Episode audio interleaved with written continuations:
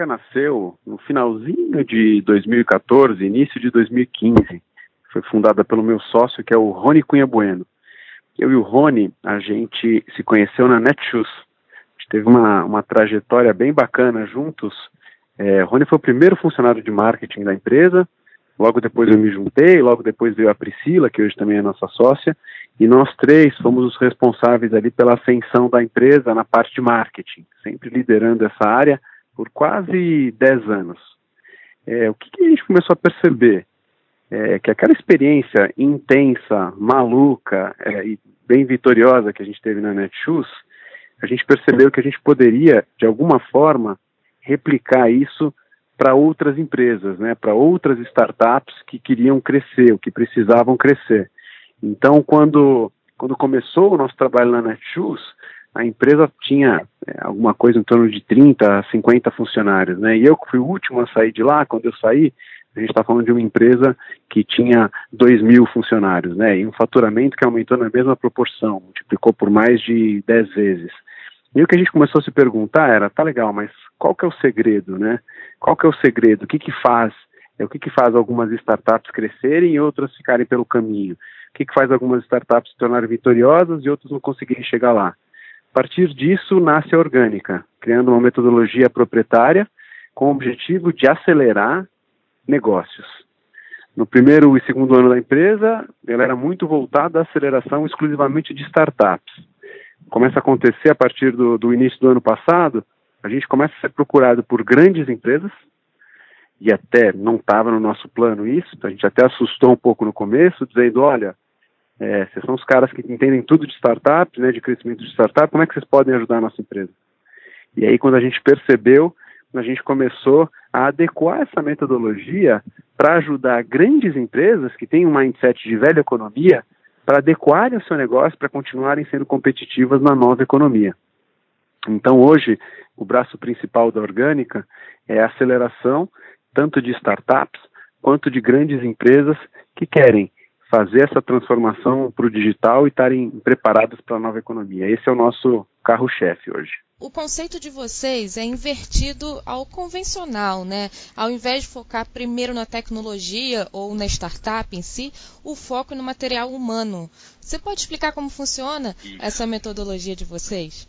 É exatamente isso que você descreveu. A gente entende que tecnologia é commodity.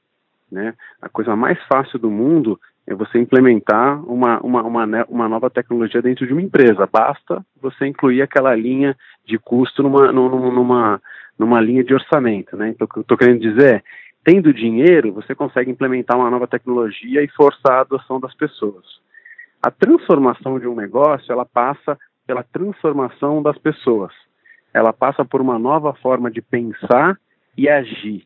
A gente está falando aqui de cultura corporativa. Não adianta de nada eu ter todas as tecnologias disponíveis para meus funcionários se eles ainda têm uma cabeça da velha economia. Né? Acho que uma, uma historinha que ajuda a gente a entender é pensar o seguinte: né? quando a gente fala das empresas do mindset de velha economia, são aquelas empresas que estão muito focadas no desenvolvimento dos seus produtos, né? E elas têm o hábito de empurrar é, goela abaixo do consumidor esses produtos, porque elas estão focadas focadas em resolver os problemas delas. Né? A empresa quer resolver um problema dela, ela faz um produto e ela empurra goela abaixo do consumidor. O que, que acontece na transição para a nova economia? As empresas que são vencedoras na nova economia entenderam que o jogo mudou. Que o primeiro passo para ser bem sucedido é conhecer profundamente as necessidades do consumidor.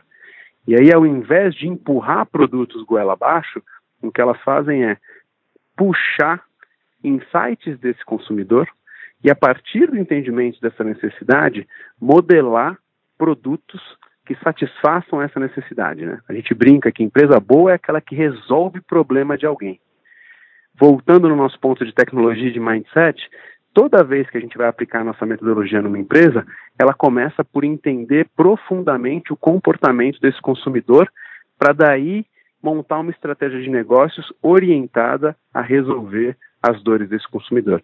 Esse é o principal twist que a gente faz. Né? A gente não olha tanto para produto, para modelo de negócio, a gente sempre parte do consumidor. como essas empresas que têm uma visão mais tradicional e já estão consolidadas no mercado vêm se interessando e procurando a orgânica? Normalmente, elas vêm pela dor.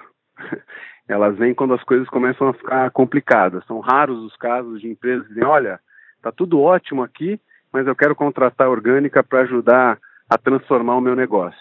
Normalmente elas vêm porque está surgindo eventualmente uma startup e está começando a, a, a, roubar um pouquinho de share do mercado, ou ela está vendo alguma coisa nos Estados Unidos nesse sentido de transformação, de disrupção, e ela sabe que ali, dali três a cinco anos, isso, isso vai chegar. Então, normalmente elas vêm com o sentimento de, caramba, é, caiu a ficha, preciso mudar a forma de fazer as coisas, ou eu vou ficar para trás. E aí acho que o papel da orgânica é preparar essas empresas para enfrentarem esse novo mundo, essa nova realidade. E acho que a vantagem que a gente tem é isso, a gente bebe na fonte das startups, então eu continuo trabalhando com as startups porque elas me oxigenam, elas me desafiam, elas me fazem aprender sempre e reaprender a pensar o novo. Depois eu pego esse conhecimento e vou aplicar nas grandes empresas. Lógico que não é Ctrl C, Ctrl V, mas tem uma mudança de mindset que está por trás disso, é isso que a gente tenta fazer.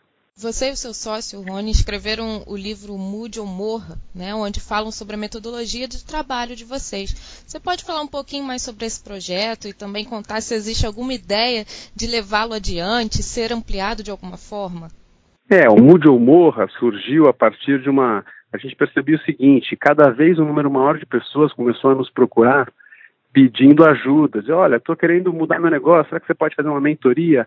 Ah, Renata, tinha uma palestra tua é, quando é que a gente pode conversar? E aí, lógico que a gente, isso não é escalável. A gente começou a não dar conta da demanda. E a ideia de produzir um livro foi, bom, é, se a gente conseguir passar uma boa parte da metodologia, das nossas mensagens aqui no livro, esse negócio pode passar na mão de centenas de milhares de pessoas, né? Se você uma ideia, a tiragem inicial do livro eram 1.500 exemplares, a gente vendeu isso em menos de 30 dias. O livro agora já tem quase 5 mil exemplares vendidos. A gente estava até outro dia em primeiro lugar na série de, de, empreendedorismo da Amazon e o livro cresceu muito, né? Então, de certa forma, a missão desse livro é pegar esse conceito que a gente não vai conseguir, uma questão de, de, de tempo e de, de, quantidade de pessoas, a gente não consegue passar essa mensagem para todo mundo. Então, a ideia é escalar essa mensagem e levar ela ao maior número de pessoas. Qual que é a próxima fase dessa história? A gente está pegando o conteúdo do livro, somando a outros conteúdos, e estamos agora, essa semana, inclusive por coincidência, gravando um curso de educação à distância, que é o profissional do futuro. E a partir dessa demanda, né, surge a partir dessa demanda das pessoas, é como é que eu me preparo para encarar esse novo mundo? Que skills eu tenho que ter? Que conhecimento que eu tenho que ter? Porque a sensação das pessoas é que a educação tradicional também não está sendo capaz de, de, de resolver essa dor. Então, cada vez mais, né, as pessoas estão buscando formas alternativas de, de, se educarem. E eu acho que o nosso papel é um pouco esse dentro do, do, do ecossistema. E a Orgânica pretende expandir mais ainda o negócio, porque há dois anos vocês chegaram no Rio de Janeiro, não é isso? Sim. Hoje a gente tem escritório em São Paulo, Rio de Janeiro, Porto Alegre. Estamos planejando abrir um escritório agora em Belo Horizonte. E quando a gente fala na frente de atuação, a gente tem, como eu disse, a aceleração de startups, é a aceleração né, e transformação de grandes empresas.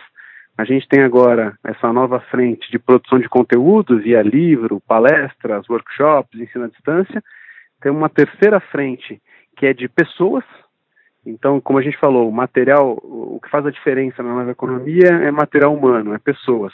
A gente criou uma unidade de negócio que ajuda as empresas na contratação né, é, e retenção de talentos tem uma super demanda, tem uma super oportunidade para ser trabalhada no entendimento de como a gente prepara as pessoas para esse mercado de trabalho, como a gente faz com que elas performem, como é que a gente faz com que as empresas encontrem os melhores talentos. Então, essa é um pouco das frentes que a gente tem atuado. Qual é o maior obstáculo que a Orgânica percebe no dia a dia de trabalho de vocês em acelerar as startups ou com os negócios já consolidados no mercado?